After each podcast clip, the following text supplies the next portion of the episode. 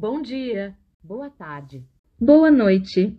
Fala aí, pessoal, tudo certo por aí? Estamos aqui para trazer mais um pouquinho de proteção de dados para vocês.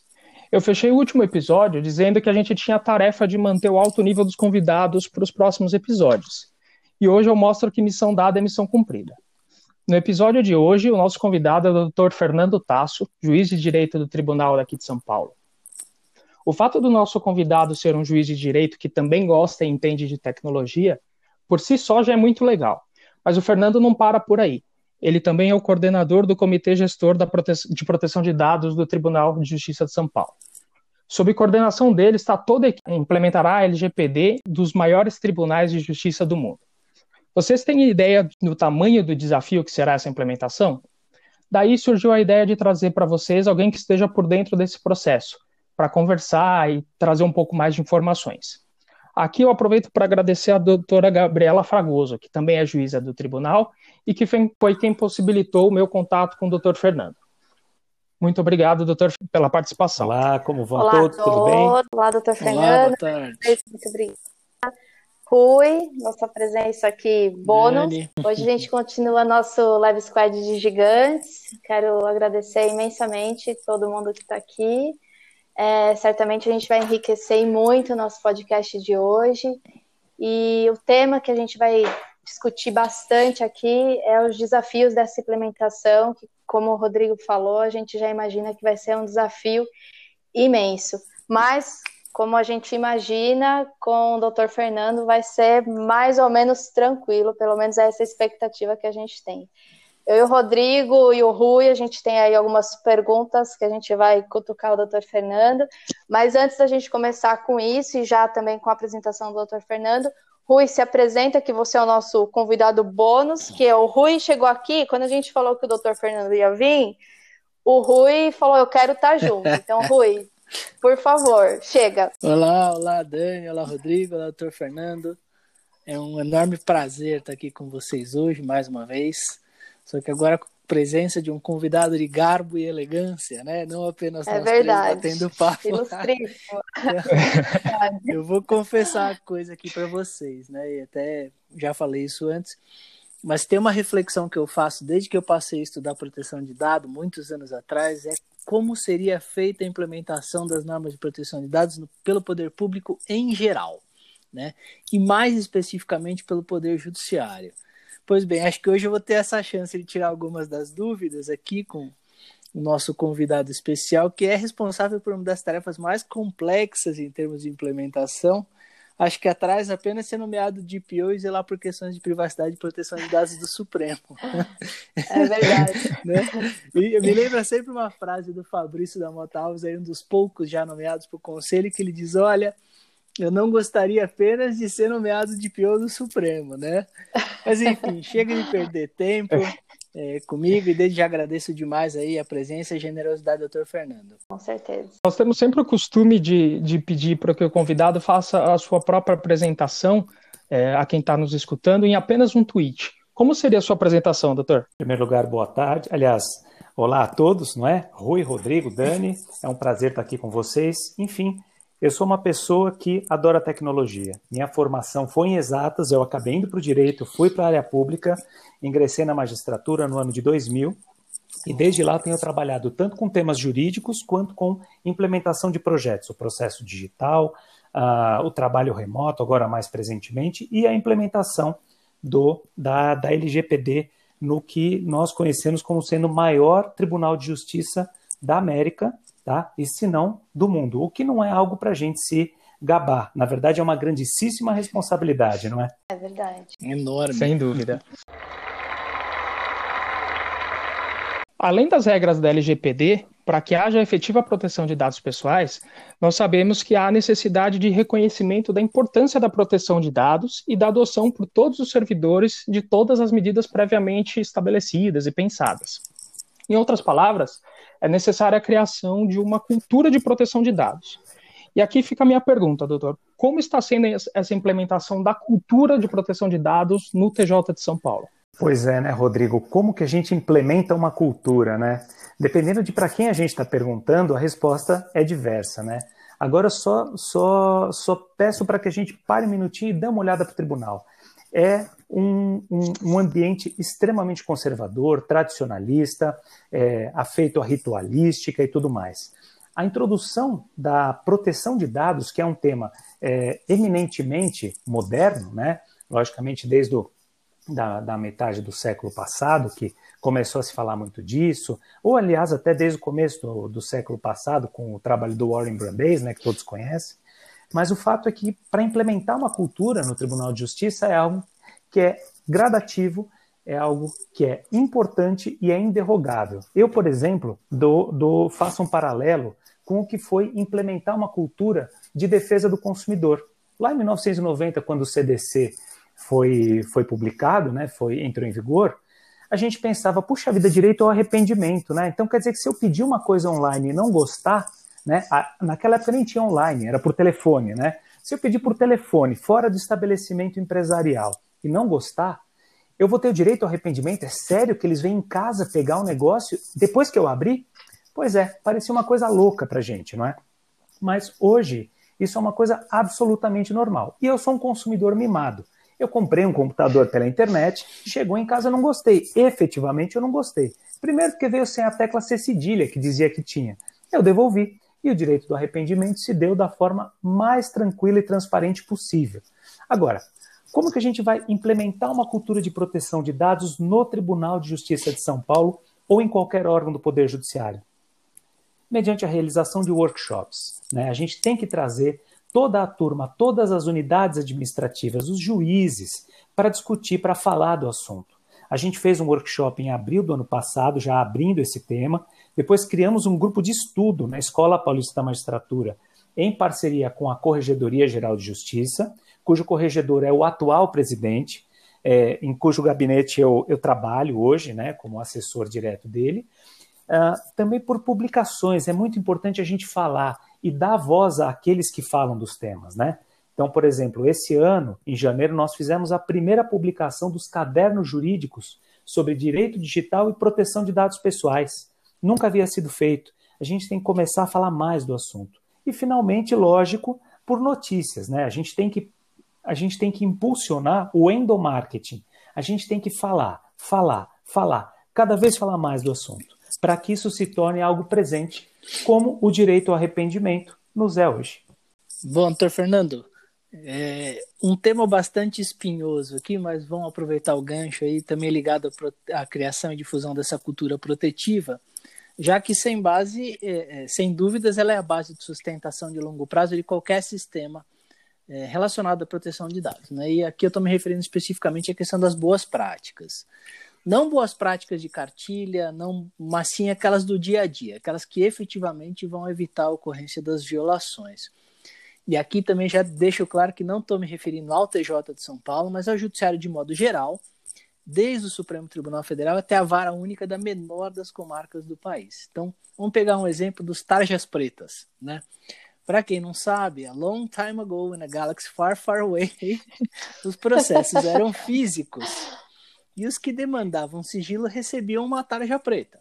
Né? Eu sou do tempo em que a gente ia para o balcão é, e via de longe o tarja preta, e isso gera por si só uma curiosidade danada. Então era quase como se fosse um convite ao acesso àquela tarja preta. Né? É, recentemente, decisões que de algum modo estejam fora da curva, para o bem ou para o mal, elas são divulgadas em segundos por mensagens. E em questões de horas elas rodam o país todinho. Fotografia, vídeo, tudo que é juntado a processo, muitas vezes sigiloso, não raramente vaza à imprensa, ou pior, a um enorme número de pessoas. Evidentemente não é um problema de sistema, mas de pessoas. Né? E a responsabilidade ou a ausência da responsabilidade dessas pessoas. Como é que a gente lida com essa realidade, né? Bom, Rui, excelente a pergunta. E para te dizer que eu também sou do tempo do papel. Aliás, ainda a gente tem um acervo resiliente de papel, né, que teima em não morrer, né? Quer dizer, o processo teima em não terminar. Uh, e a gente está falando em suma aqui em boas práticas, né? Uh, na verdade, é, boas práticas de lidar com a informação, esteja ela no papel ou no meio digital, né? Hoje a gente pode dizer que mais da metade do nosso acervo de 20 milhões de processos é digital, tá? Já tendo sido terminados 20 milhões de processos digitais, então quer dizer, 20 milhões passaram por ali, a gente ainda tem 9 milhões físicos, né? Mas o fato é que é o seguinte, as boas práticas, elas foram plasmadas em regras de confidencialidade que estão na resolução 121 do CNJ. É ali que a gente vai ver quem pode acessar o processo, quando que o processo está com a tarja preta. O processo ainda tem tarja preta, uhum. só que ela é um tag hoje, né? Então, na verdade, os processos em segredo de justiça, somente as partes e seus procuradores previamente cadastrados têm acesso. E os nossos sistemas processuais estão aderentes a essas regras. Então, em termos de ferramenta, né, esse, esse fator de produção, ferramenta, a gente está em adequação e está tranquilo. O grande desafio é o fator humano, não de sistema. Uh, há um filósofo que dizia que a gente deposita grande esperança nas ferramentas e muito pouca esperança no ser humano, né? Porque, na verdade, realmente é, é aí que está o problema. Então, assim, vazamentos de dados ocorrem por diversos motivos, seja intencionalmente ou acidentalmente. É nesse contexto que a gente tem que valorizar a propagação e a fiscalização de boas práticas, que vão desde deixar a impressão ao lado da impressora, sabe aquela página que saiu errada? Você deixa lá com uma uhum. metade de informação do lado da impressora para ver se alguém quer usar de rascunho ou para embrulhar pão, como fez no mercado lá num, num outro estado da federação, né? Então, quer dizer, passar por aí, reutilização de impressos, até o ato de bloquear a estação de trabalho ao deixá-la digitando bandeira Windows L, não é isso? Sem esquecer de uma das regras de ouro, que é nunca compartilhar sua senha. Pode parecer algo prosaico e óbvio, mas isso não é tão óbvio até alguma coisa ruim acontecer.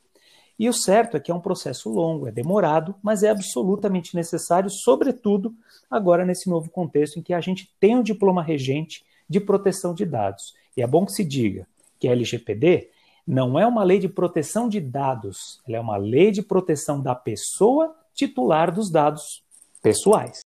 Legal. Mas, Fernando, eu tenho uma outra questão.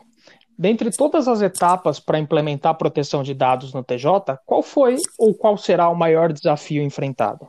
Olha, sem dúvida, Rodrigo, o maior desafio vai ser a parte do registro de atividades de tratamento de dados pessoais, que é o que, que é conhecido no, no, no meio de projetos como o mapeamento de bases de dados.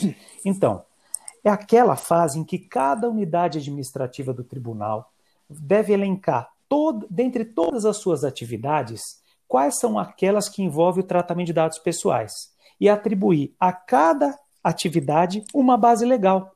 E aí já é o primeiro entrave, que é a interpretação da lei. Quais bases legais a gente pode utilizar no poder público? Todas nenhuma, apenas uma parte delas, né?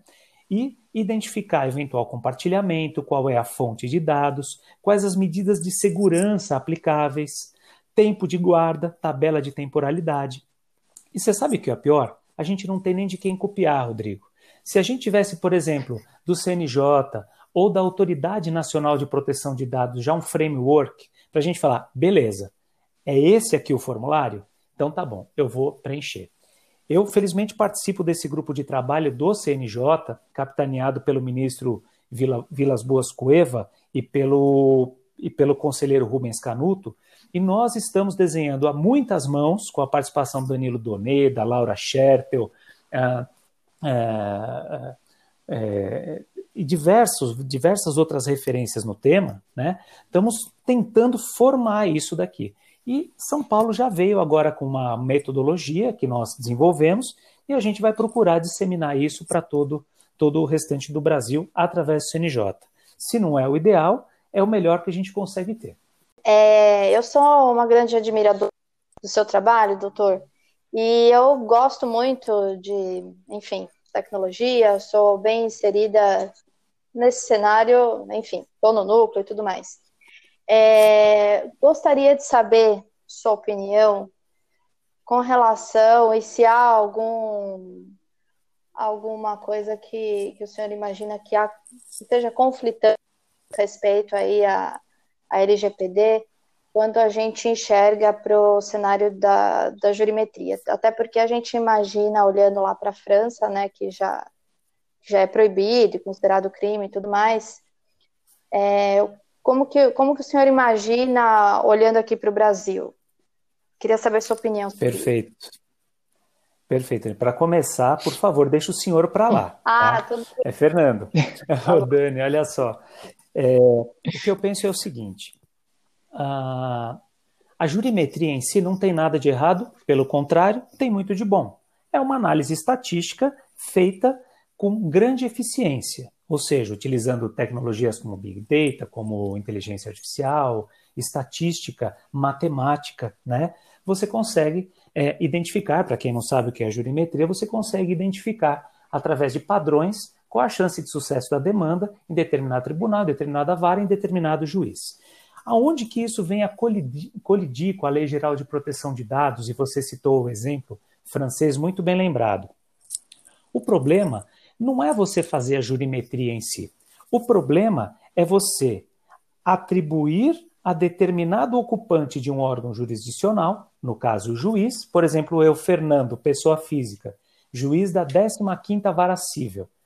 Através de uma análise de jurimetria, você vai falar, olha, o Fernando, ele tem essas convicções, ele tem essas, é, essas baias políticas, essas baias jurídicas, essas baias filosóficas, perdão, fisiológicas também, mas o que interessa são as filosóficas, né? Uhum. Então, isso é, isso é algo relevante, porque você está tratando de vieses que são dados pessoais sensíveis atribuindo à minha pessoa. Você percebe? Então, assim, a jurimetria, por lidar com uma grande massa de dados, é lógico que ela talvez não, não, não lide com a, a nominação de cada um dos analisados. Então, ela pega, por exemplo, um milhão de processos, 10 mil processos para analisar, não vai identificar o nome de cada um dos processos. Por não ter essa identificação, o dado já não é pessoal. Só que a hora que você conclui o estudo e fala que o Fernando, ocupante daquela vara, tem determinada baia, aí você está é, ferindo a minha esfera de privacidade.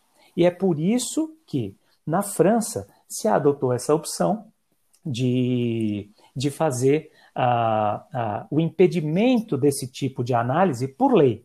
O que, na minha concepção, é um furo na água, é uma vitória de pirro, né? Porque afinal de contas, como diz o professor Demigetico, né?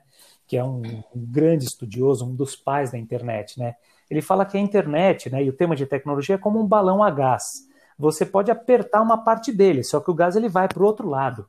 Quer dizer, não, não tem como você sufocar uma coisa dessa. Mas eu acho que tem que ser feita de uma forma responsável, de modo a uma coisa boa não gerar uma coisa ruim. É, não, não acaba sendo tendenciosa, né? Para um lado ou para Exato, outro. Exatamente. Sim, Primeiro, sim. eu fico feliz de, de ouvir que o doutor Fernando é, tenha tratado de um tema que eu nunca imaginei fosse tratado assim com tamanha naturalidade, e ainda mais nos tribunais, que é a história da, da política da mesa limpa, né? a política da mesa limpa para todo mundo que lida com direito, não estou falando só de, de, de, judiciário, não, né? É judiciário, é escritório, é todo mundo, é, é Casa de Ferreira Espeto de Pau, né? Post-it na torre, Exatamente. no, é isso, no monitor. Isso vem um pouco da minha formação também em gestão e governança de TI, né? Quer dizer, depois que eu fui trabalhar com o processo digital, eu acabei em 2013 fazendo um MBA na FIAP a respeito de gestão e governança de TI. Então, todas essas metodologias me encheram muito os olhos, né? Que é o 5S, essa metodologia de mesa limpa, mas enfim, vamos lá, vamos lá. É, agora sim eu vou, vou fazer a pergunta que eu tinha pensado, é que só fiquei feliz mesmo de ouvir que isso vem sendo trabalhado, porque é muito, muito, muito importante mesmo, né? Sem querer abusar, mas vamos lá, doutor Fernando. Sanções. Quais sanções você acredita que podem ser aplicáveis aos agentes de tratamento de dados públicos? Perfeito. Olha, Rui, é, Judicialmente, a responsabilidade civil e criminal são arguíveis independentemente das sanções administrativas, tá certo? Então, Perfeito. eventualmente, se um agente público cometer um, um despautério, por exemplo, uma malversação de dados pessoais, daqueles dados sob controle do Tribunal de Justiça, que ele tem acesso por dever de ofício, logicamente a responsabilidade civil do Estado está aí para obter o ressarcimento criminalmente contra o agente. Pois bem, a Lei Geral de Proteção de Dados ela prevê no artigo 52 uma série de sanções administrativas, tá? Então, quer dizer, a gente está falando de um tercio gênus, de uma terceira, de uma terceira esfera. É, A LGPD foi muito sábia, ao meu ver, em prever diversas uh, penalidades, como a advertência ao Tribunal de Justiça de São Paulo, a publicização da infração, que é uma pena infamante, né? Você já imaginou o Tribunal de Justiça de São Paulo, o maior do, da América, o maior talvez do mundo, em tamanho, ainda não em eficiência, mas a gente chega uhum. lá.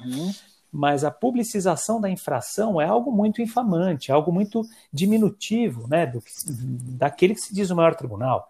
Então, isso é uma sanção severa. O bloqueio dos dados pessoais, que está no inciso 5, lá do artigo 52, também. Então, você imagina, se a gente não tratar direito uma certa, é, um certo banco de dados, poderá, em tese, vir a autoridade nacional dizendo: olha, você não pode mais usar esse banco de dados.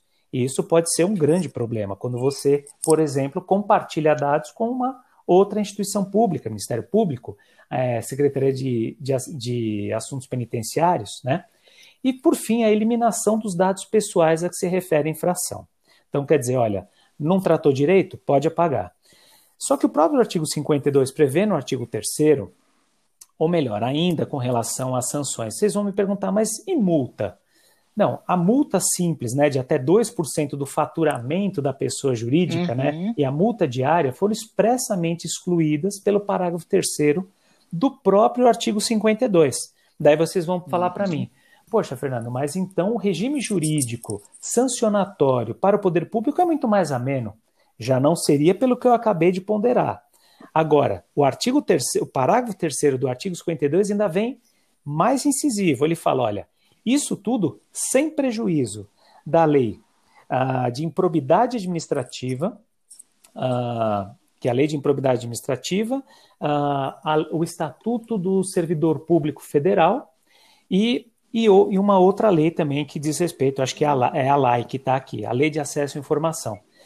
Então, aí eu volto a pergunta para vocês. O que, que vocês acham que é mais grave? É descumprir um preceito administrativo do artigo 37 da Constituição Federal? Ou é descumprir um preceito de proteção de dados do artigo 6 da LGPD? Valendo! Ah. logicamente é uma brincadeira que eu estou fazendo com vocês, porque eu acho que a resposta é natural, que qualquer um diria, natural. é que o da Constituição, lógico, é mais grave. Sim. Só que vejam que, é, no âmbito da proteção de dados na administração pública, qualquer ato de malversação você já está infringindo o, o, o princípio da legalidade, da moralidade, da publicidade, da pessoalidade e o da me escapou o quinto, mas ele está lá. Então, além das penas de improbidade administrativa decorrentes do, da violação de um preceito constitucional, que é uma coisa pessoal ao agente que cometeu improbidade, você ainda tem o tribunal, quer dizer, a pessoa jurídica de direito público interno, respondendo com uma pena infamante, uma advertência, bloqueio de dados pessoais e eliminação de dados pessoais. Então, no meu sentir, você desrespeitar um princípio de proteção de dados é mais grave que desrespeitar um princípio constitucional da administração pública, porque o faz cumulativamente e por tabela. Rodrigo, Oi. Posso um último abuso, mas é rápido mesmo.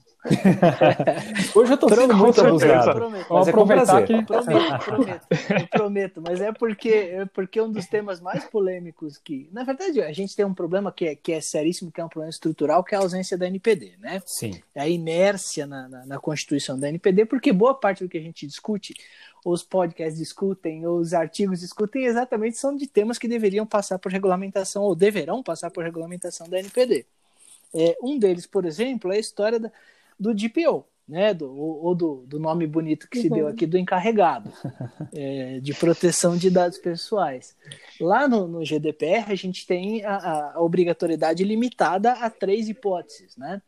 E uma delas diz exatamente, é, é, faz exatamente referência ao Poder Judiciário, que diz que o judiciário, o, o poder público tem que nomear DPO, a não ser o judiciário no exercício de sua função jurisdicional. Perfeito. E o doutor Fernando aí, que é um especialista, o que, que ele acha disso? Você acha que o judiciário vai ter que ter ou não?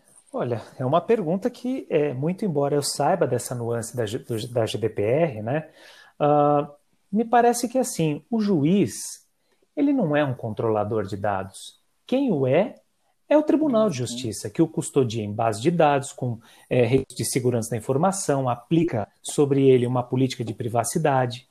Né? O, o, eu, eu, eu, eu, me lembro de ter sido feita essa pergunta anteriormente e eu respondi da seguinte forma, como eu vou fazer agora.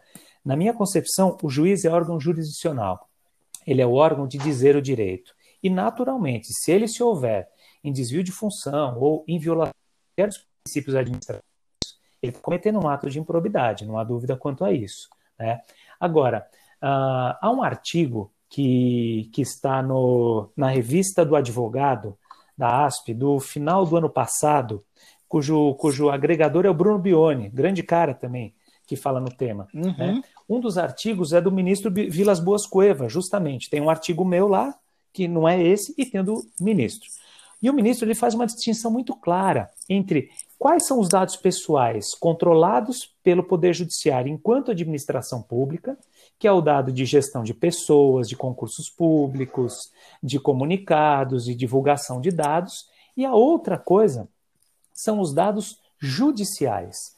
Os dados judiciais, como eu falei lá no começo da nossa conversa, estão regulamentados em termos de confidencialidade e proteção da privacidade, está lá nos considerando, né? pela resolução 121 do CNJ. Então, quer me parecer que a LGPD não briga com, não, não toca, como também não briga com essa parte do tratamento de dados pessoais existentes dentro do processo judicial, tá? Mas naturalmente, por ser o controlador desse dado que está sob custódia do Tribunal de Justiça de São Paulo ou do Poder Judiciário como um todo, genericamente, é a responsabilidade, tanto civil quanto administrativa, é do Tribunal de Justiça de São Paulo. Perfeito. Muito obrigado. Dani, antes de você prosseguir, até saindo também um pouco do, do roteiro, mas é, primeiro eu gostaria de, de falar que, como o Dr. Fernando já abordou agora no começo, é, o caderno de direito digital da, da EPM é muito legal. Muito bom. Eu, inclusive, passei para os alunos no, no, grupo de WhatsApp que a gente tem aqui para todo mundo que possa ter acesso.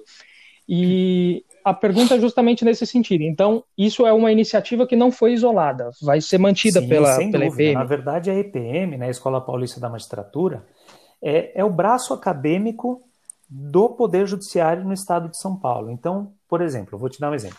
É, ano passado, houve iniciativas de se implementar LGPD que acabaram não, não vingando, digamos assim. A gente, pela escola, eu coordeno o Núcleo de Estudos em Direito Digital e coordeno a cadeira de TI e Direito Digital na EPM. Tá? Então, o que, que eu fiz? Eu, vendo a relevância do tema, eu sentindo, é, chorando lágrimas assim copiosas, né, pelo fato da coisa não ter evoluído como a gente esperava, é, operacional e concretamente, a gente aninhou esse projeto na EPM, a gente trouxe para perto da gente. Tá? Para quê? Para trazer referências no assunto, como Renato Opsi-Blum, a Núria Lopes, a Juliana Bruzio, Marcílio Braz, Ma Maurício Maríngolo, a, a Viviane Maldonado, enfim, a gente trouxe um monte de gente para falar assim, pessoal, e aí, para onde que eu corro? Que que, como que vocês veem a LGPD sendo implementada no Tribunal de Justiça de São Paulo? E, de fato, foi justamente na EPM que surgiu como resultado desse trabalho, dessa, dessa produção acadêmica, esse framework, que agora, juntando-se ao trabalho do Danilo Donedo e da Laura Schertel pelo CNJ, a gente conseguiu concretizar num framework. Então você veja que a relevância, a importância disso é fundamental. Inclusive, já aproveito para dizer que semana que vem nós vamos fazer na EPM também um webinar sobre pandemia e proteção de dados. Vamos tentar fugir um pouco do lugar comum, tá? Mas é um evento gratuito, aberto ao público. Uhum. E quem quiser participar vai ser um grande prazer. Muito legal. Espero que todo mundo que esteja ouvindo a gente realmente participe, porque eu já participei de alguns outros eventos, a maioria deles presenciais da EPM, Bacana. e todos eles são realmente muito bons.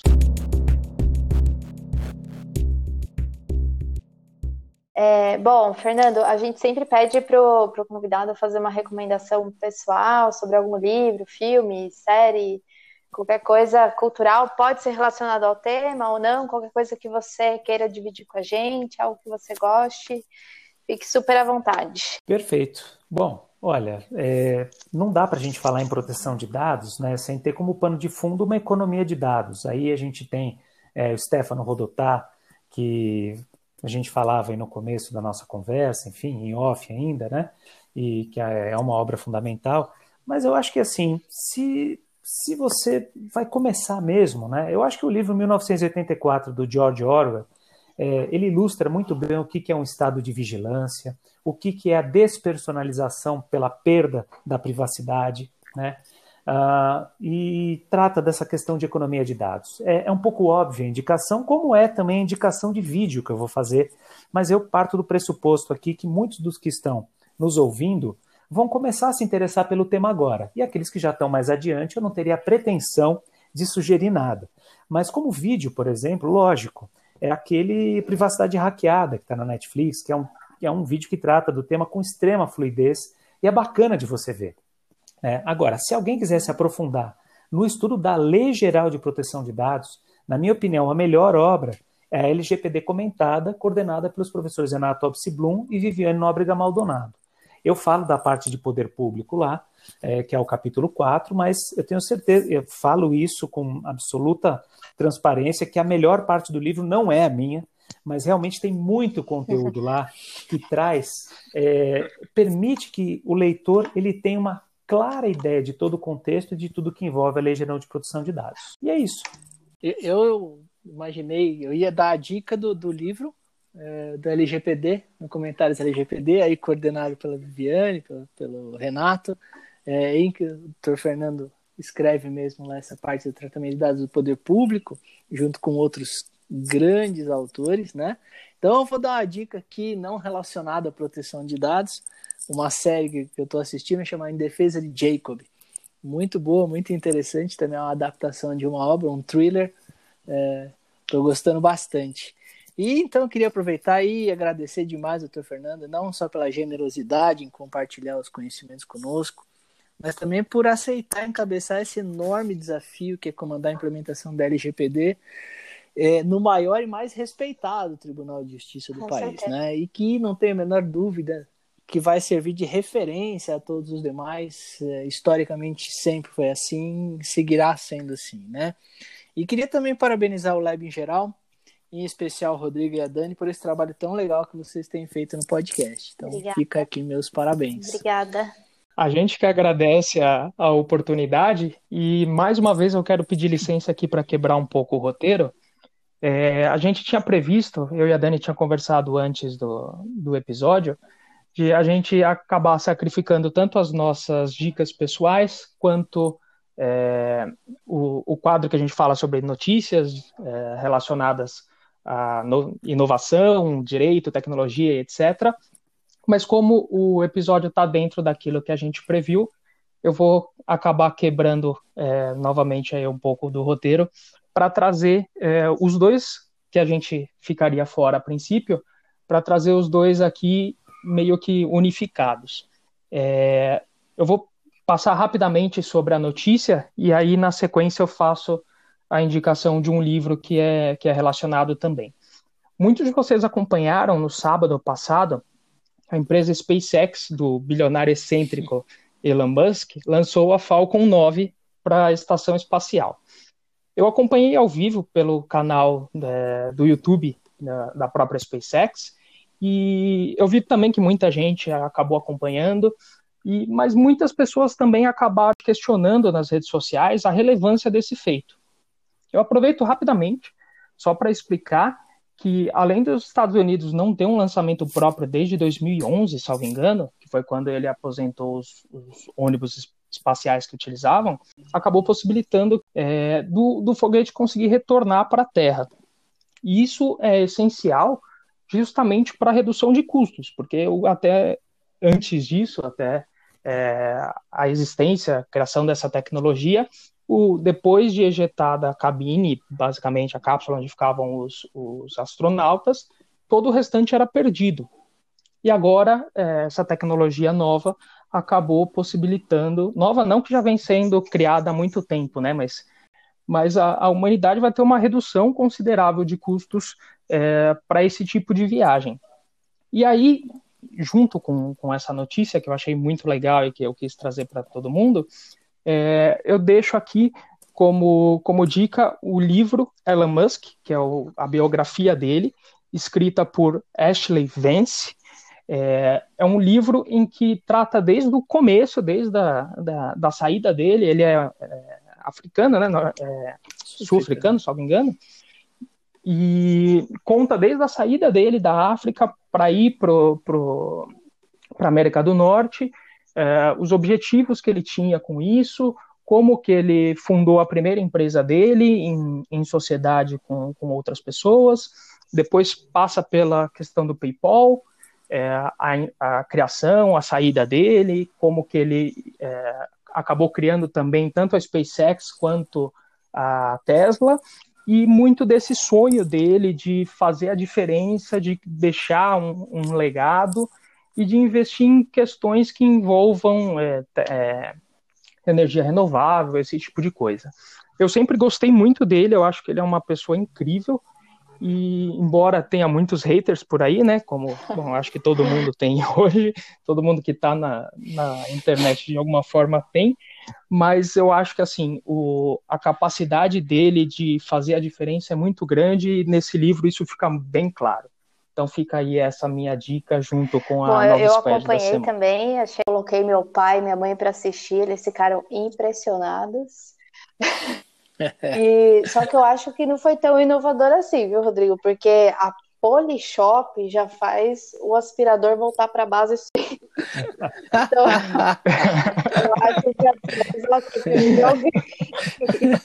Então, não sei, não fiquei um pouco assim decepcionada. Mas a minha dica de Quem é Elon Musk Exatamente. perto de João Apolinário? E a minha dica de série que eu comecei a assistir, até um pouco a ver, é aquela Space Force, que é muito engraçada até, tem algumas coisas engraçadinhas, que é de um cara, exa exatamente um astronauta, que ele tá com a missão de lançar um foguete. E não sei se vocês viram, tá no Netflix. E tem algumas coisas porque uh, um dos astronautas, que é um chimpanzé, ele acaba sendo sequestrado por uma nave chinesa. E o cara tem várias missões, enfim, é muito engraçada, vale a pena vocês assistirem. Então, queria aproveitar mais uma vez para finalizar aqui o nosso Lab Squad. Primeiro, para agradecer imensamente o Fernando.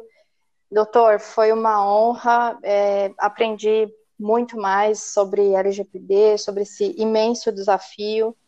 Eu sou uma apaixonada por tecnologia desde o meu embrionário de formação em direito com o Rui, que quando eu entrei na faculdade, eu não sabia como eu ia me formar, porque eu tinha mais facilidade com uma planilha do que com uma peça. E quando eu comecei a encontrar profissionais que eu podia me encontrei o meu, meu real propósito na, na profissão e o senhor é um deles. É, bacana, Dani, Rui, obrigado. É, eu que agradeço. Ah, eu... Rui, muito obrigada. Você é realmente o proporcionador desse, desse lab. Sem você, nada disso seria possível. E o Rodrigo é minha duplinha, né? A gente, a gente quebra a cabeça e vai fazendo as coisas acontecerem. gente, muito, muito Vamos obrigada. Sim, é incrível.